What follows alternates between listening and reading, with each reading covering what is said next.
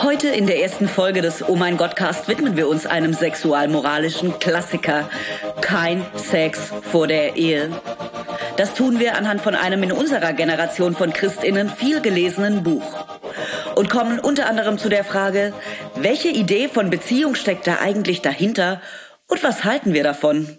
Der Oh mein Gott Cast ist der Podcast zu Kirche und Körper, Sex und Gott, Beziehung und uns. Und wir, wir sind Michi und Nina. Ich bin Nina und sitze gegenüber meiner Freundin und Kollegin Michi, an der mir heute besonders auffällt, dass sie im Gegensatz zu mir super wach aussieht und ist.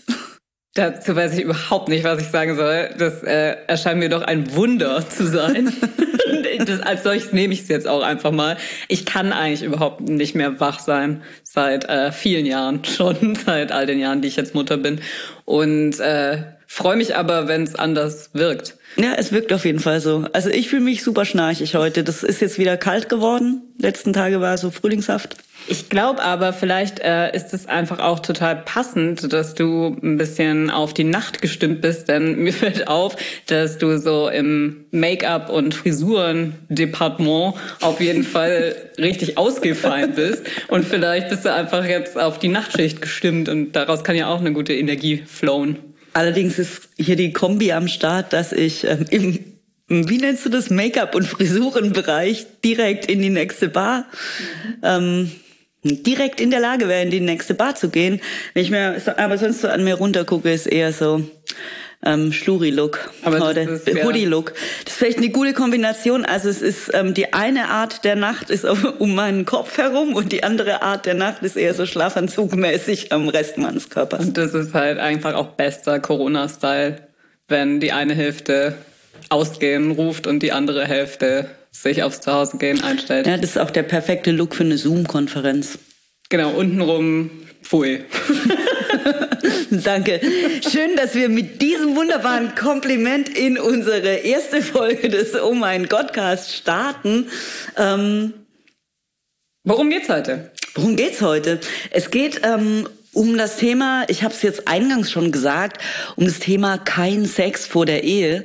Ähm, und zwar aus dem Grund, ähm, viele Leute viele Leute, einige Leute, ein paar Leute, ähm, die sich unser Vorspiel angehört haben, haben direkt rückgemeldet, hey, wir finden das gut, wir finden das super, ähm, aber sag mal was zu diesem Schlager der christlichen Sexualmoral. Dauerbrenner. ähm, eigentlich ist das das Einzige, was ich ähm, darüber weiß. Und mir scheint auch, dass Leute, die sonst nicht so viel wissen über Christentum in unserer Generation, das dann aber dann doch noch wissen. Das wissen alle es, auf jeden dass Fall. Christentum oder überhaupt Religion oder viele Religionen ähm, mit so einer Vorstellung oder einer ähnlichen Vorstellung verbunden sind. Und ähm, einige Leute haben auch zu mir gesagt, ey, ich habe das total viel gehört in meiner Jugend. Ähm, als Leitlinie für die Entwicklung meiner Sexualität. Mir hätte es echt gut getan, hätte in meiner Jugend mir mal noch jemand was anderes gesagt aus christlicher Perspektive. Und ehrlich gesagt habe ich selbst auch Erfahrungen gemacht, die ähm, ja, wo ich mich, wo ich mich zu so einer Idee verhalten musste mm, in meiner Jugend oder jungen Erwachsenenzeit. Erzähl uns davon unbedingt. Eine vielleicht. Ja. Und zwar habe ich da gelebt auf einem christlichen Campus mm, in einer WG und ich war verliebt. Und ich hatte einen Freund. und der hat bei mir übernachtet. Und morgens bin ich aufgestanden, wahrscheinlich um uns einen Kaffee zu machen, vielleicht auch nicht. Jedenfalls bin ich aufgestanden und zu meiner Zimmertür gegangen und habe die geöffnet und direkt hinter der Tür, also im Türrahmen, stand mein Mitbewohner und guckte mich mit großen Augen an und mit kleinem Mund, also mit so zusammengebissenem ähm, Mund, einfach, also nicht freundlich auf jeden Fall. Und sagte, finde ich nicht okay, was ihr hier macht. Was denkt ihr denn darüber? Und äh, ich werde super oft vor den Kopf gestoßen, auf jeden Fall.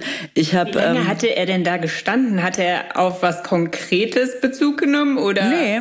Mm -mm. einfach nur darauf, dass da ein Typ in deinem Zimmer war. Genau, genau. Also er hat auf nichts Konkretes Bezug genommen. Ähm, kann ich mir nicht vorstellen.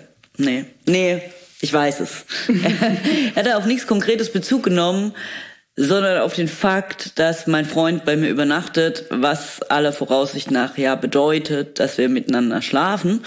Ähm, und es fand er nicht in Ordnung. Und ähm, kannst dir vorstellen, dass noch keinen Kaffee getrunken, bis noch im Halbschlaf und dann kommt jemand und ähm, macht dir klar, das äh, geht nicht. Und auf jeden Fall war in dem Setting der Leitsatz für sehr viele Leute, die mit mir studiert haben in diesem einen Jahr, kein Sex vor der Ehe. Ähm, und hast du das mit ihm auch dann nochmal diskutiert oder war das insgesamt viel Thema? Das war viel Thema, auf jeden Fall in verschiedenen Settings, in Vorlesungen. Also nicht, weil die ähm, Dozierenden das so krass gesetzt hätten, sondern weil die Studis das so gesetzt haben. Sich ständig gemeldet und danach gefragt oder wie? Ja, so ungefähr.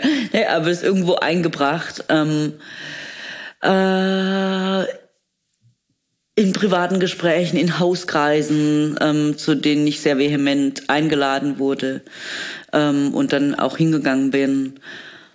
Mm, in kleinen Kommentaren zur Beziehung, die man führt, also zu der Beziehung, die ich damals geführt habe, auf jeden Fall. Es war viel Thema, ja. Und es war, war Common Thema. Sense, dass es nicht okay ist. Ja.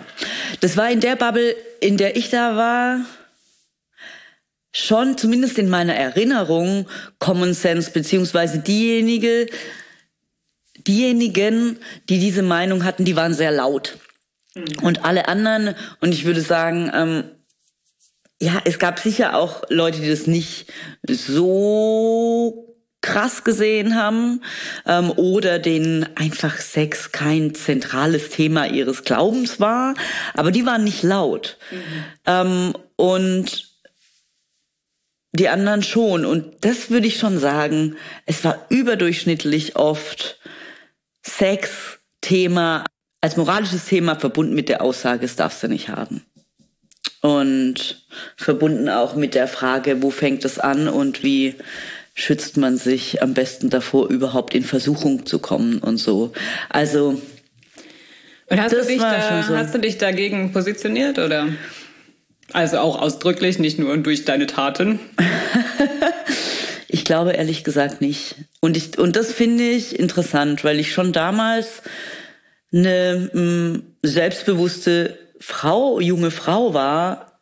Also, wenn ich mir so den Werdegang vorher angucke, ich kam von der, von der Schule und war da Schülersprecherin gewesen und so. Also ich habe schon immer Dinge gemacht und habe meine Meinung, Meinung gesagt und so. Aber ich habe das nicht gemacht, weil das so groß war und von so großem Gewicht ähm, und sich daran ehrlich gesagt für viele Leute auch bemessen hat, ob man ob man eine okaye Christin beziehungsweise überhaupt eine Christin ist. Und dann habe ich mich da zurückgehalten. Und ich habe auch gemerkt, ich kann nicht gegenargumentieren. Also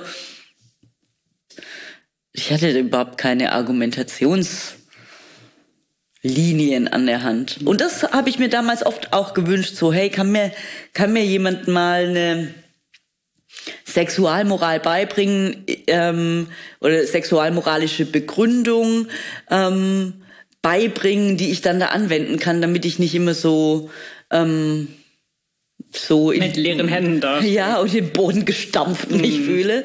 Dafür ist ja unser ganzer Pod Podcast auch gedacht. Aber heute wollen wir erstmal genauer schauen, wie so eine Argumentation eigentlich überhaupt funktionieren kann. Mhm. Kein Sex vor der Ehe. Genau. Und das machen wir folgendermaßen. Es gibt ein Buch, ein Buchklassiker, der äh, meiner Generation, unserer Generation, aber im, ich glaube vor allem im süddeutschen Raum oder in ähm, pietistisch-evangelikalen Zusammenhängen. Das äh, Buch heißt Ungeküsst und doch kein Frosch. Warum sich warten lohnt. Radikale Einstellungen zum Thema Nummer eins. Ähm, das wurde oft herangezogen, auch in dem Setting, in dem ich da war. Und ich weiß von Bekannten, ähm, dass sie auch immer wieder irgendwie von diesem Buch gehört haben, das steht ja da drin, liest es doch mal. Und ich weiß auch von Menschen, die das so von den Eltern bekommen haben oder so. Ähm, und wir wollten einfach da mal wirklich reingucken, weil ich mich frage, wer hat das eigentlich richtig gelesen? Wir jetzt. Wir haben es jetzt gelesen. Und ähm, zuallererst gibt's aber mal eine kurze Einführung zum Autor und zum, zum Thema des Buches. 1997 schreibt der 22-jährige Joshua Harris den Mega-Bestseller I Kissed Dating Goodbye. Er verkauft sich über eine Million Mal und prägt eine ganze Generation junger amerikanischer Christinnen. Unter dem kongenialen deutschen Titel Ungeküsst und doch kein Frosch erscheint er 1998 in Deutschland und steht dann in den Bücherregalen vieler pietistisch oder freikirchlich geprägter Jugendlicher. Ein beliebtes Konfirmationsgeschenk, von der Mutter wohlmeinend unters Kopfkissen geschoben oder vielen zumindest als Zitat bekannt. Die große Frage, die Harris in seinem Ratgeber beackert, ist, wie schafft man es eigentlich, keinen Sex vor der Ehe zu haben?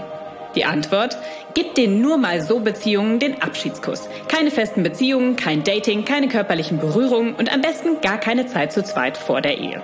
In zahlreichen Episoden und Unterkapiteln erklärt er, was Liebe ist, wie man rein wird und bleibt und was man jetzt mit der ganzen neu gewonnenen Zeit anfangen soll. Nach dem Boom der Keuschheitsbewegung in den 90er und 2000er Jahren leitet der Autor eine Megachurch und schreibt Nachfolgeratgeber. Dann kontaktieren ihn immer mehr Menschen, die sich als Opfer seines Buchs sehen.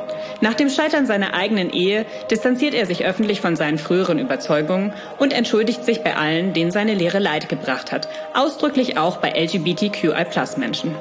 Heute ist er sich nicht sicher, ob er sich noch Christ nennen kann, findet aber Trost und Hoffnung in Martin Luthers Idee, nicht perfekt sein zu können, ein Leben lang auf dem Weg zu sein und auf Gottes Vergebung zu vertrauen. Hast du es jetzt ganz gelesen, das Buch? Ich habe es ganz gelesen, ja. Also ich muss sagen, ich hatte davor noch nie davon gehört. Ich bin ja auch sehr kirchlich sozialisiert. Ich habe viel Zeit verbracht in meiner katholischen Gemeinde, aber dort war Sex vor der Ehe so gar kein Thema. Also mhm. Sex, den man hatte oder hauptsächlich nicht hatte in unseren Kreisen, war kein Thema für den Glauben. Also ich habe auch von diesem Verbot dass man keinen Sex vor der Ehe haben soll, äh, eigentlich nie gehört. Mhm. Bei mir war es in meiner Gemeinde, in der ich so aufgewachsen bin, auch nicht Thema, aber in so Jugendveranstaltungs-, Jugendarbeitssachen und so schon. Also dann gab es manchmal so einmal übers Tal rüber Jesus Haus oder so. und ähm, dann sind wir da hingegangen, haben auch immer wahnsinnig viel Quatsch gemacht. Ich bin ja schon da ähm, bei Kalf, ne? Das ist ja einfach schon eine Region, in der es viele ähm, auch konservative, ähm, pietistische Gemeinden und Kreise gibt, auf jeden Fall.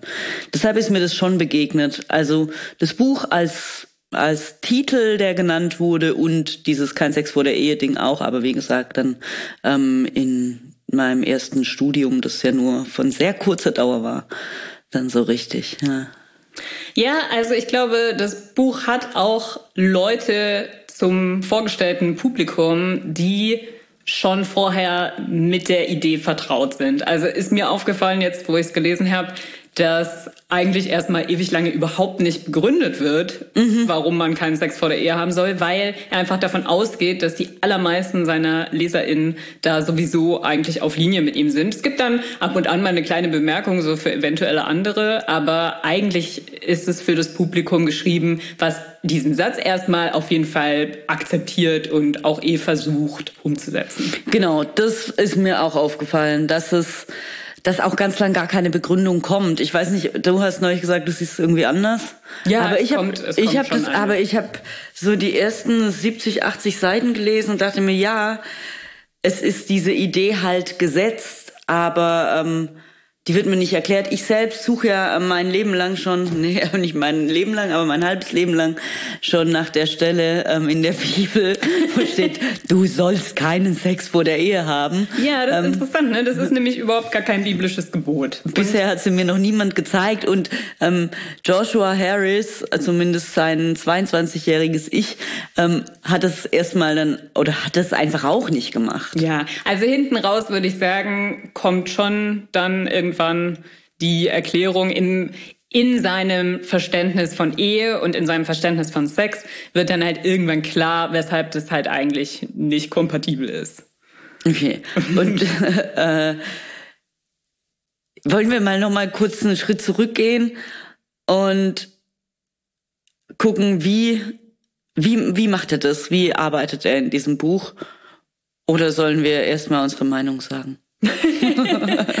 also wir können kurz sagen, das Buch ist eben ist ja kein systematisches Buch in dem Sinne, so und jetzt erkläre ich mal, wie ist das, wie ist das, sondern es ist ein Ratgeber. Es ist also so aufgebaut, dass der, der das liest oder die, die das liest, ihr Leben, sein Leben reflektieren soll und äh, dann ändern. Und in solchen Schritten ist es aufgebaut.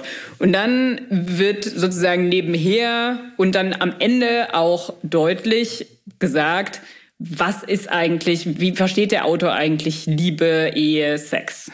Ja. Und ähm, mir ist aufgefallen, dass es schon anschließt an ähm, Lebens, Lebensthemen, Lebensfragen von jungen Erwachsenen, ähm, denen ich, ja, und ich, und ich manchen Dingen, die der sagt, schon auch was abgewinnen kann. Sag auf mal eine, Art. eine Sache, weil das ist bei mir eigentlich echt gar nicht so, muss ich sagen. er macht hier irgendwann so Überschriften, ähm, Pärchen kapseln sich oft völlig vom Rest der Welt ab. Und ähm, sagt dann, Leute, also, oder es mutet erstmal so an, Leute, das ist doch keine gute Sache. Ihr habt voll viel zu machen und zu tun, ihr könnt voll viel einbringen und es sind noch sau viele andere Leute da, macht es doch auch.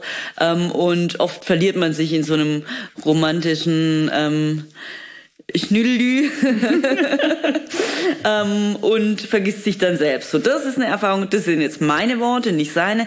Das ist eine Erfahrung, die ich auch von mir kenne. Also die kenne ich auch von mir als Erwachsene, die kenne ich aber von mir als Jugendliche ganz besonders gut so. Ähm, und das finde ich schon, finde ich schon eine interessante Idee, da mal drüber nachzudenken, da kritisch ähm, drüber nachzudenken.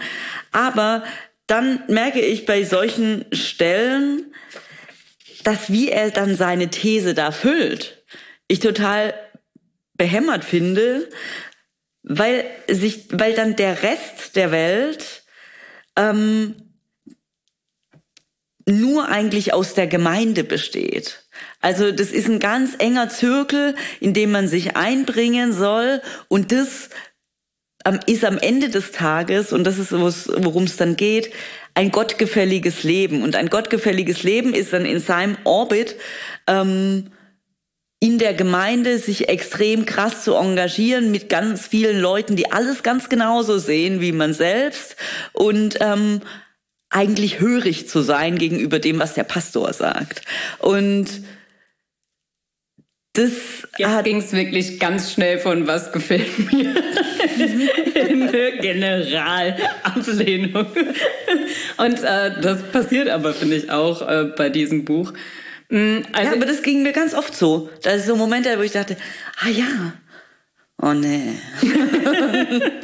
also ich habe eigentlich fast gar nicht ah ja gedacht, aber es gibt eine einzige Stelle, wo ich ah ja gedacht habe, denn also meine Erfahrung ist es nicht, dass wenn man verliebt ist, dass man sich dann nur noch für die andere Person interessiert. Das ist irgendwie was, was ich nicht von mir kenne und deswegen finde ich nicht mal die Überschriften sehr interessant. Aber an einer Stelle beschreibt er die Liebe so, dass ich das richtig unterschreiben könnte und das ist voll schön. Es ist so, ähm, wenn man verliebt ist, ist es, als ob dir jemand die Augen neu geöffnet hätte. Die Welt um dich herum scheint auf einmal so wunderschön und die Menschen so liebenswert. Das schreibt er an einer Stelle und das würde ich total unterschreiben. Ich finde, wenn man verliebt ist, dann betrifft es nicht nur die andere Person, in die man konkret verliebt ist, sondern die ganze Welt scheint einem halt plötzlich so schön einfach um der Person willen, die da drin wohnt und man ist so voller Dankbarkeit und alles strahlt.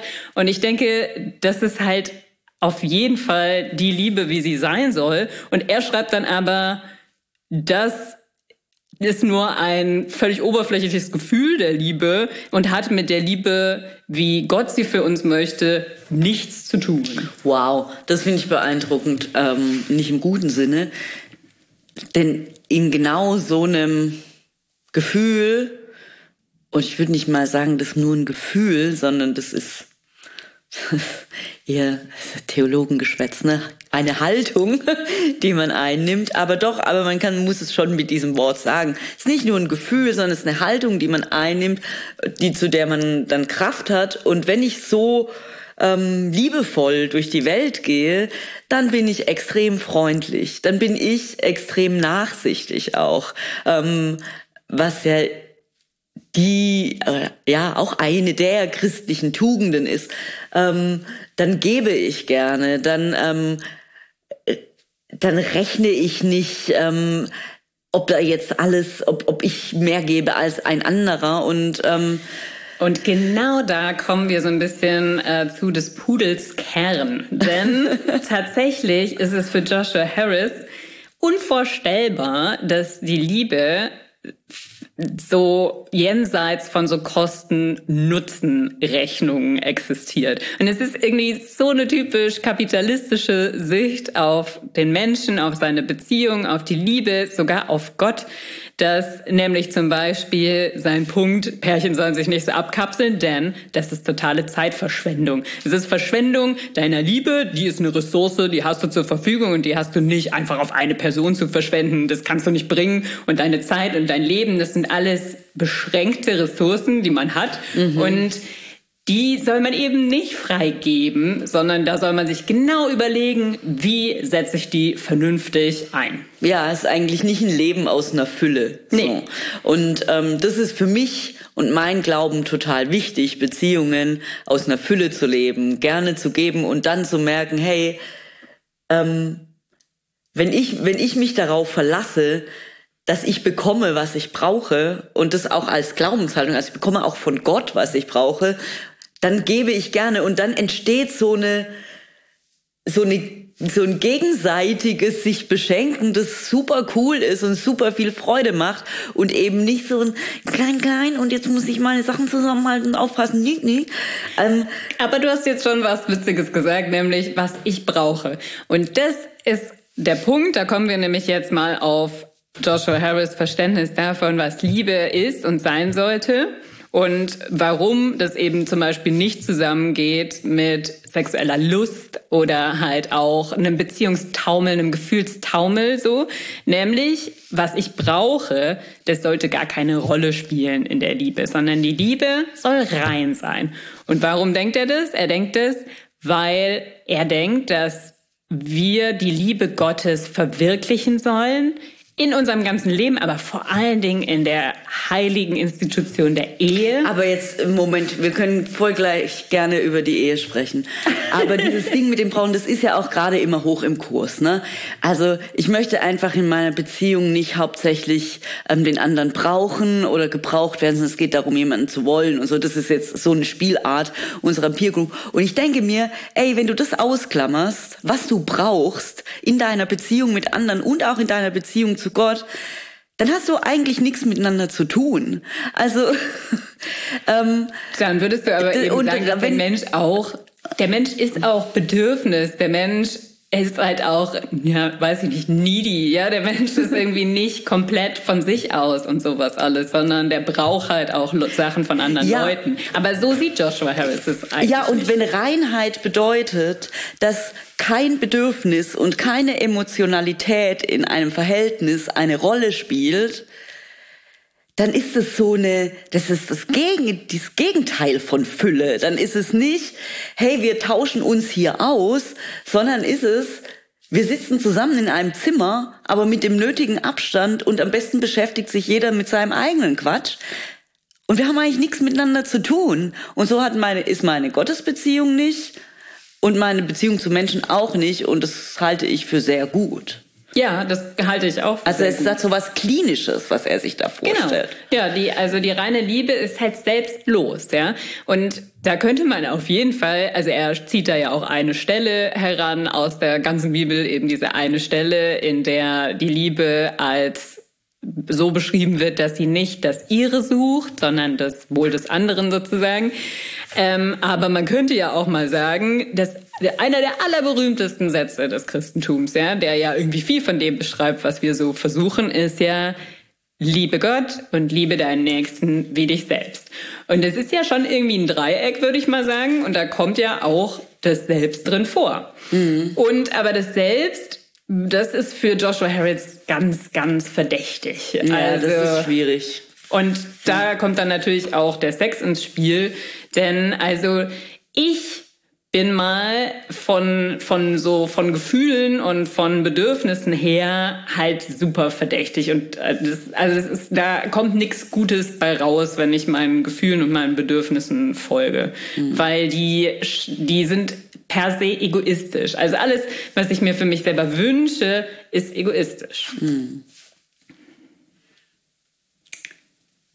Und da ist ja dann wirklich die Frage, ob, ob da die Lösung, die er vorschlägt, nämlich in die völlige Selbstlosigkeit zu gehen, ähm, irgendwo hinführt oder ob es nicht darum gehen muss, sich selbst anzuerkennen, als auch egoistisch, aber eben auch als bedürftig und zu sagen, okay, das, dass das auch Teil von mir ist, aber dass auch Teil von mir ist, dass ich gerne gebe und dass ich auch hingebungsvoll bin und so das gehört auch zu meinem Menschsein. Das heißt halt Menschsein. Und gucken wir doch den Tatsachen ins Auge, dass es so ist und dass wir unter den Bedingungen, so schwierig das ist, halt Beziehungen jetzt äh, leben und gestalten müssen und nicht, und nicht, okay, ich, ich kapsel alles Mögliche ab, was ich selbst bin und führe dann eine Beziehung, die eigentlich keine ist, weil die beiden Menschen mit ihren Charakteren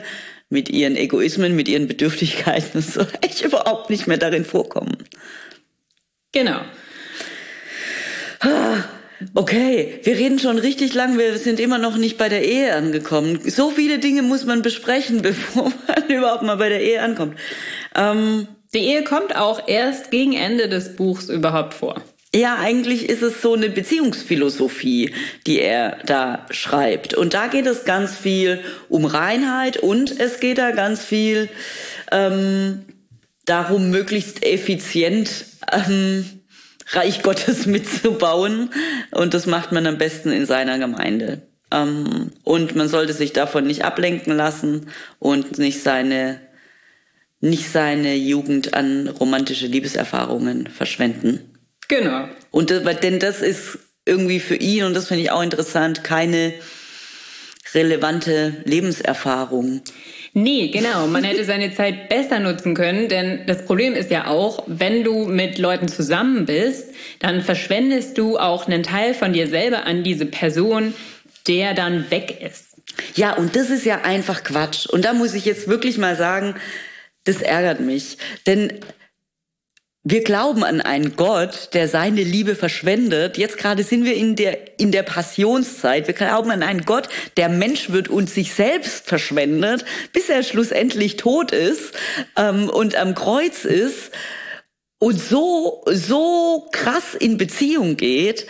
Und da dann zu sagen, okay, ich entwickle jetzt eine Idee von, ich halte alle meine Sachen zusammen und ähm, und mich selbst immer rein und werde nicht, ähm, ja, werde nicht verletzt und werde, und oh Gott, ich muss aufpassen, dass ich nicht weniger werde, denn das hat er ganz oft, dass das Herz mit jedem Mal, das man liebt, würde das Herz weniger oder, oder mehr verschenken und das, das entspricht wirklich nicht dem Jesus, an den ich glaube. Das diese Beziehungsphilosophie. Mir, das geht mir genauso. Noch dazu kommt, dass wenn man etwas viel und häufig äh, tut, dann entwertet man das auch. Zum Beispiel. Also, wenn ich jetzt irgendwie schon drei Leute geliebt habe, dann ist meine Liebe auch einfach nichts mehr wert, ja. Was ich auch denke, Jesus, von dem wir halt hören, dass er halt auf alle Menschen immer zugeht, ja, an, auf alle und nicht danach schaut vorher, ob irgendjemand halt irgendwie seiner Liebe wert ist, indem er sich vorher irgendwie dafür qualifiziert hat. Ähm, das ist wirklich einfach genau das Gegenteil von dem, was Joshua Harris vorschlägt. Also er erzählt sogar von seinen Freundinnen, die er hatte und die eigentlich voll die tollen Leute waren, aber das war dumm, so viel Zeit mit denen zu verbringen und sein Herz an die zu verschwenden, weil das war noch nicht das Beste. Und das Beste ist nur eine einzige Person, die irgendwie Gott einem für die Ehe nämlich zugedacht hat. Und da kommen wir dann zur Ehe. Ja. Und es hat Gott einem auch zugedacht als vorherigen Plan. Genau. Ist es so? Ja. Ähm, und im Dating-Bereich schlägt er dann aber vor, dass man sich sehr distanziert erstmal trifft, am besten mit Anstandsdame. Ja, da ist eben wieder der Grund, dass wenn da Gefühle oder Liste ins Spiel kommen, dass das dann deinen objektiven Blick auf die andere Person. Und aber was Gott für mich will, und das ist ja auch nochmal interessant, das erkenne ich mit dem objektiven Blick, mhm. ähm, der mir dadurch gewährleistet ist, dass jemand auf mich aufpasst, ähm, beziehungsweise meine Gefühle in Zaum hält, das Setting meine Gefühle in Zaum hält. Und nur so kann ich Gottes objektiven Blick ähm, erkennen, indem ich dann kühl analysiere, ob Person A A, B, C und D mitbringt, was dann Gottes Wille wäre. Also es ist eine genau. sehr, sehr, ähm, auch da eine sehr kühle Herangehensweise, hypervernünftig. Es geht, es, es ist in seinem Horizont nicht möglich, dass auch ein Gefühl, das einen überkommt, mhm. ähm, etwas zu tun haben könnte mit Gottes Erkenntnis. Genau, und da würde ich sagen, macht er ja einen sehr, sehr berühmten, extrem weit verbreiteten Fehler, weshalb es am Ende, auch wenn wir jetzt darstellen, wie absurd wir das alle finden, also am Ende ist eigentlich Joshua Harris auch echt nah dran an vielen Positionen, die es so gab in der Geschichte des Christentums und auch, das ist auch heute noch sehr verbreitet, diese Idee, dass der Kopf, die Vernunft irgendwie besser darin ist, Gott zu erkennen und seinen Plan zu wissen, als dein Herz und dein Körper. Die wissen nichts von Gott. Ja, das ist was, was wirklich so so viele Theologen schon immer und ich habe jetzt absichtlich die männliche Form benutzt.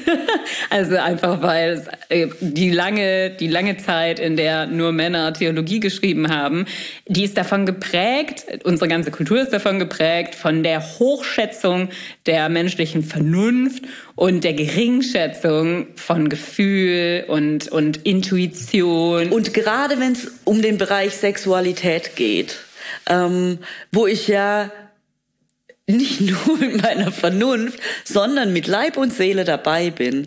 Da ist, was, was mein Körper mir signalisiert, was ich für eine Intuition habe zu einem Ja oder einem Nein, ähm, was ich rieche und so weiter und so fort. Das sind so wichtige Teile und als, und als Menschen sind wir eben nicht nur Hirn, sondern wir sind einfach auch Leib. Und ähm, da finde ich auch das Menschenbild, das da zugrunde liegt, echt kurz gedacht, auch gerade in einer, in einer in einer biblischen Perspektive. Also wenn ich an die Schöpfung denke, an das alttestamentliche Menschenbild, wie der Mensch erschaffen ist, als Leib und Seele, äh, und das man überhaupt nicht voneinander trennen kann, dann denke ich mir, okay, da sind irgendwie Setzungen gemacht, noch bevor ich zur ganz konkreten ähm, Art des Aufbaus des Buches und so weiter komme, das sind Setzungen gemacht, die sind nicht so selbstverständlich.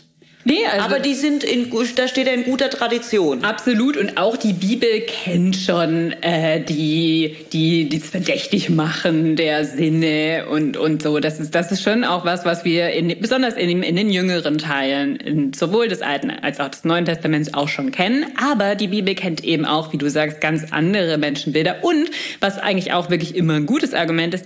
Jesus hat auch wirklich ist nicht so vorgegangen, ja, sondern der hat ja ganz viel die Leute berührt zum Beispiel, super wichtig, ja, man konnte seine Gotteserfahrung ganz viel über den eigenen Körper machen, ja, indem man zum Beispiel einfach gesund wurde, wenn Jesus einen berührt hat. Solche Sachen, das ist halt einfach, hat ja ganz arg wenig mit dem Kopf und mit der Vernunft zu tun, aber irgendwie, das, äh, das hat einfach nicht so eine Wirkmacht äh, entwickelt in unserer Gesellschaft. Aber wir entdecken es neu und ehrlich gesagt, ich muss jetzt noch mal kurz das hier vorlesen.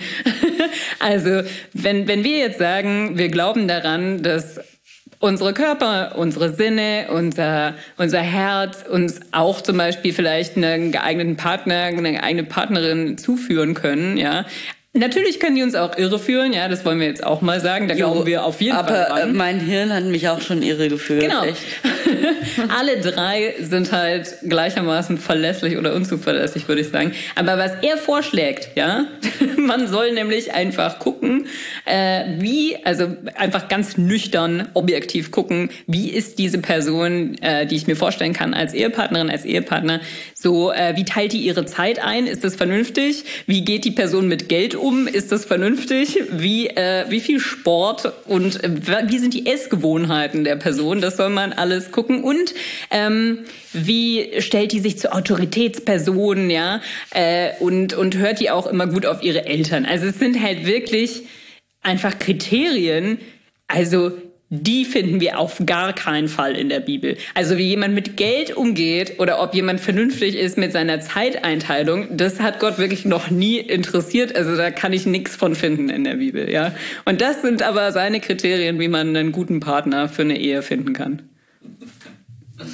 Und deswegen darf man sich eben auch nicht, und deswegen auch kein Sex vor der Ehe, man darf sich nicht irre machen lassen, äh, von, von diesen Kriterien abzuweichen und doch vielleicht jemanden zu nehmen, der einem einfach instinktiv gefällt und mit dem man zum Beispiel auch schlafen wollen würde.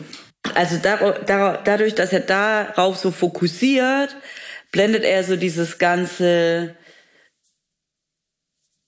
instinktive, körperliche und so. Das schiebt er so zur Seite ähm, und sagt, okay, erstmal geht's um was anderes.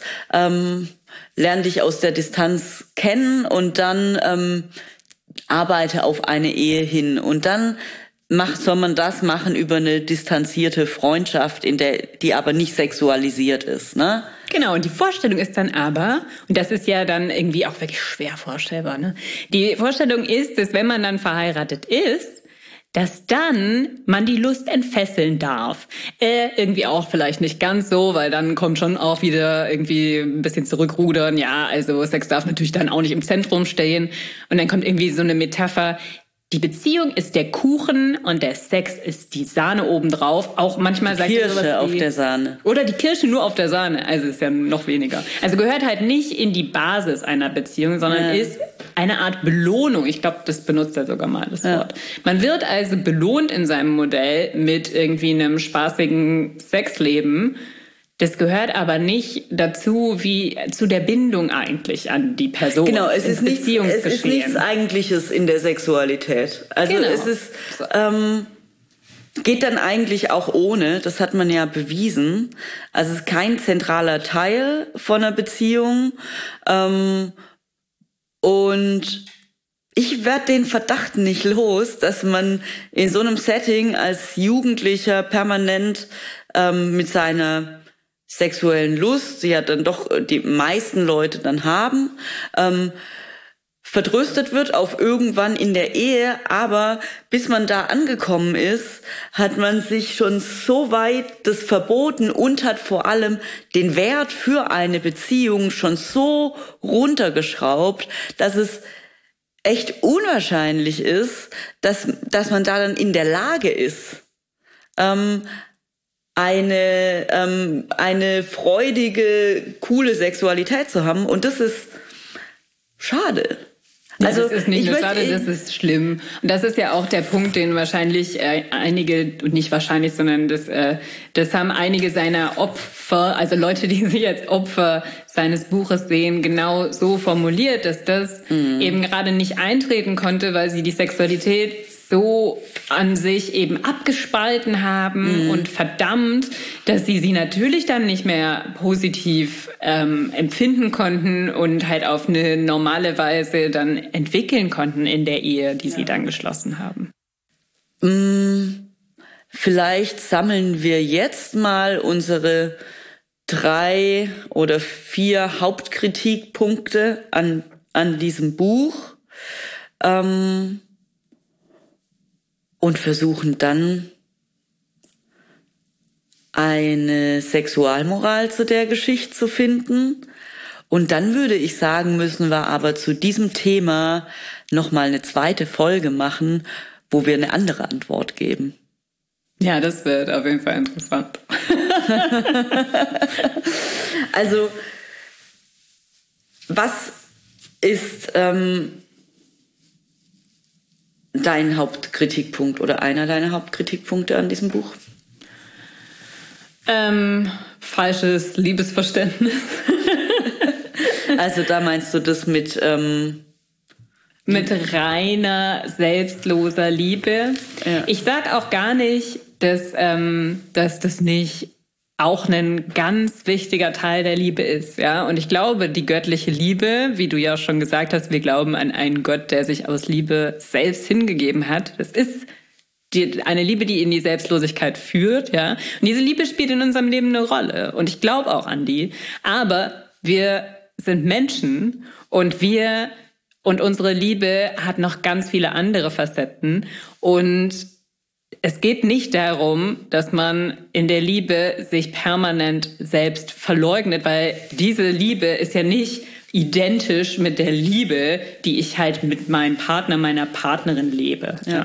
Und diese ähm, hingebungsvolle Liebe Gottes taucht in unseren Formen der Liebe, in unseren Liebesbeziehungen verschiedener Art auf. Genau. Aber ist nicht identisch. Ja. Und, und das denkt er nicht ausreichend mit.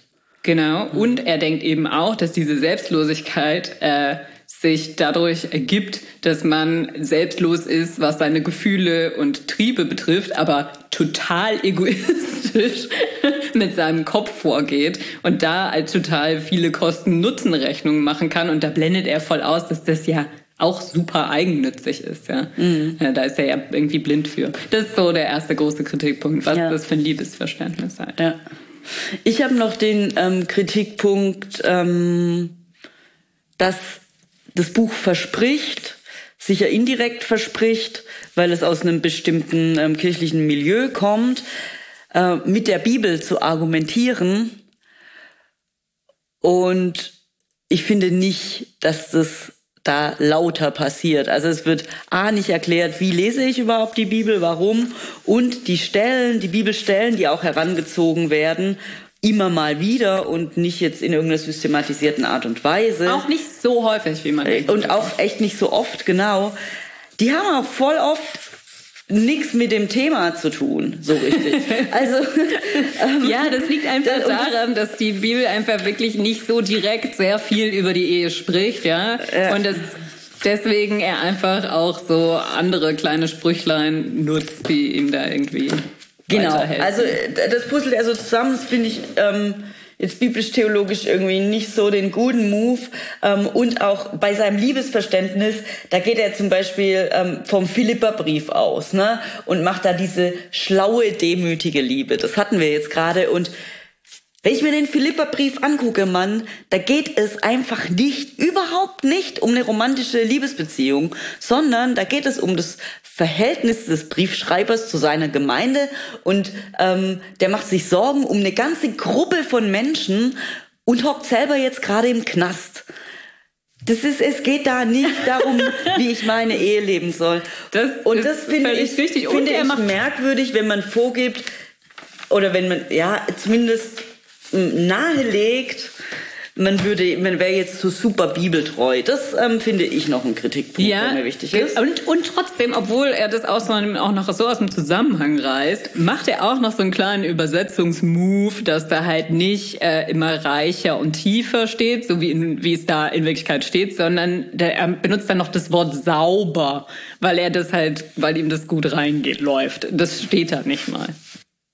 Und dann finde ich, wenn man einen Ratgeber schreibt, tut man gut daran, damit anzufangen, den Menschen, den Menschen, genau, nee, aber schon, den Menschen in ähm, möglichst vielen Dimensionen wahrzunehmen und nicht so auf, auf eine Sache ähm, zu beschränken, also auf den Kopf. Und was mich nachhaltig irritiert, ist, dass er ein Problem mit dem Auto hat. Erzähl. Das kommt immer wieder. Also er macht viel ähm, Kritik an der Moderne mhm. ähm, und wünscht sich in eine Zeit zurück, ähm, in der alles noch ähm, patriarchaler und geordneter lief mhm. ähm, und langsamer. Mhm. Und ähm, immer wieder kommt sehr spontan irgendein Kommentar zum Auto. Und ich weiß nicht, vielleicht liegt das auch, ich muss immer wieder schmunzeln, aber vielleicht liegt das auch an dem Setting USA, wo dann ähm, ja Jugendliche mit 16 schon einen Führerschein haben und vielleicht das Auto so der private Raum ist, wo einen niemand erwischt. Ja, total. Ähm, der große vielleicht hat er deshalb so ein Problem mit dem Auto, aber er hat auf jeden Fall ein Problem im Auto. Und ich weiß nicht, also es sind nicht ökologische Gründe.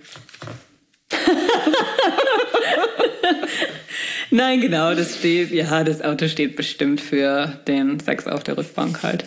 Weil wo sollte man sonst Sex haben? Man muss ja immer die Tür offen haben, weil die Eltern das eh nicht erlauben in den USA, dass man ja.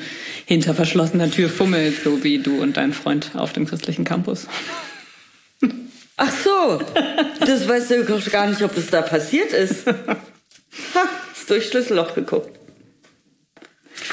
Ja, das sind unsere Kritikpunkte an ähm, diesem Buch. Und ich glaube, von den Kritikpunkten her, und deshalb ähm, haben wir das auch gemacht, kann man sich jetzt schon ein bisschen vorstellen, ähm, wo würden wir denn ansetzen ähm, für eine christliche Sexualmoral? Ähm, braucht man die überhaupt? Hm. Braucht man dafür die Bibel ähm, oder nicht? Und das werden wir noch rausfinden. Das würde ich vorschlagen, machen wir in der nächsten Folge. War das schon jetzt die Moral von der Geschichte? Also für mich ist sie misstraue deinem Kopf mindestens genauso sehr wie deinem Körper. Und vertraue Genau, ebenso. Vertraue deinem Körper und deinen Sinn, deinem Herzen äh, genauso sehr wie deinem Verstand. Und vertraue darauf, dass es gut ist, anderen zu begegnen und ähm, gerne was zu geben und auch was zu nehmen. Das finde ich auch. Darauf muss man auch vertrauen. Absolut. Bis zum nächsten Mal. Ciao. Tschüssi.